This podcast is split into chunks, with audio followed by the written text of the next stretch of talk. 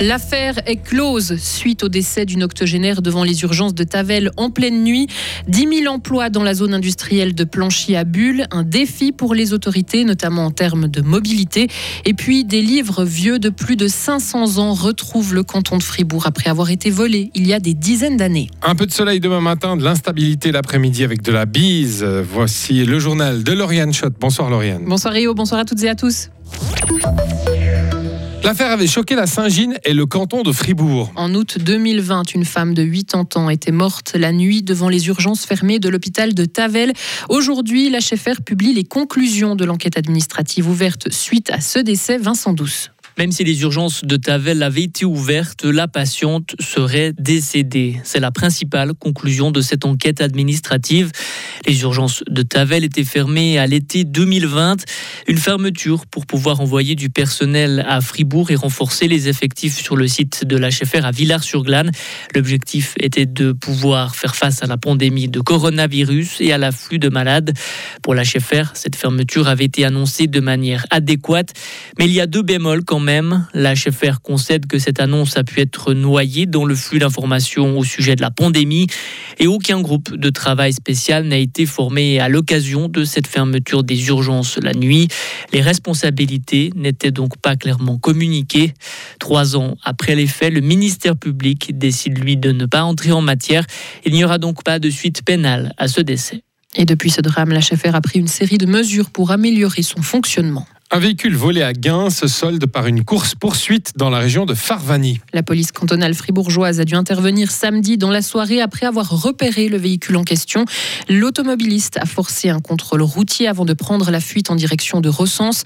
La voiture et ses quatre occupants ont pu être interceptés vers Farvani-le-Grand. Tous sont mineurs et domiciliés dans la région. Le conducteur a été placé en détention provisoire. Le développement de la zone industrielle de Planchy, entre Bulle et Voidance, posera des défis en termes de mobilité L'association des communes Mobule a présenté ce matin un master plan intercommunal qui permet de clarifier les potentiels de densification et d'extension de zones à bâtir dans ce secteur qui devrait accueillir à terme 10 000 emplois.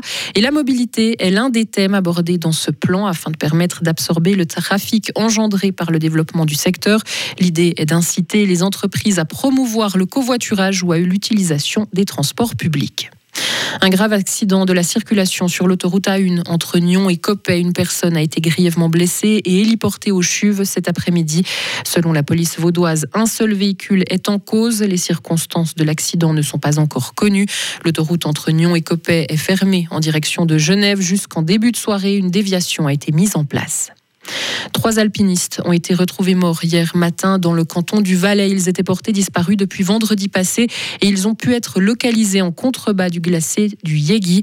Selon les premiers éléments de l'enquête, il est possible que les trois personnes ont été surprises par une avalanche. Les deux hommes et la femme étaient des ressortissants néerlandais domiciliés dans le canton de Berne.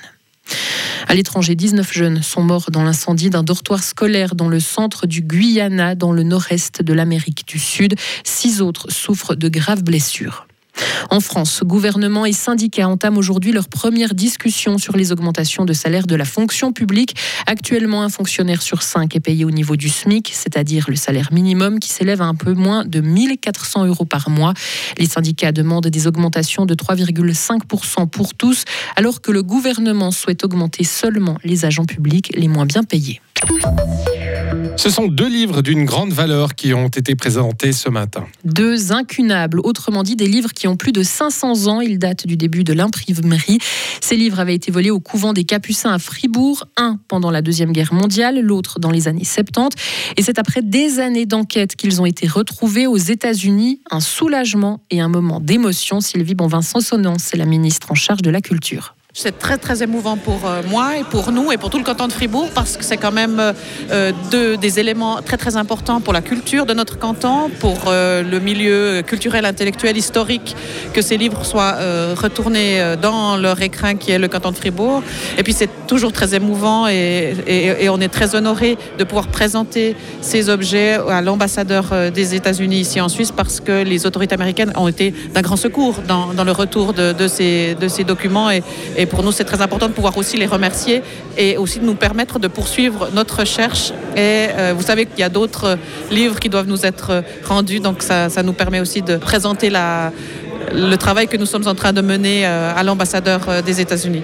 Et le canton de Fribourg espère maintenant pouvoir rapatrier d'autres de ces ouvrages volés. Une vingtaine a été volée et Fribourg en a récupéré pour l'instant seulement le tiers. Ouais, moi je me suis fait piquer les BD, on me les a jamais ramenés. Hein. Bon, peut-être qu'elles ont une valeur un peu différente que ces incunables. Peut-être, oui. Peut-être. Mhm. Retrouvez toute l'info sur frappe et frappe.ch.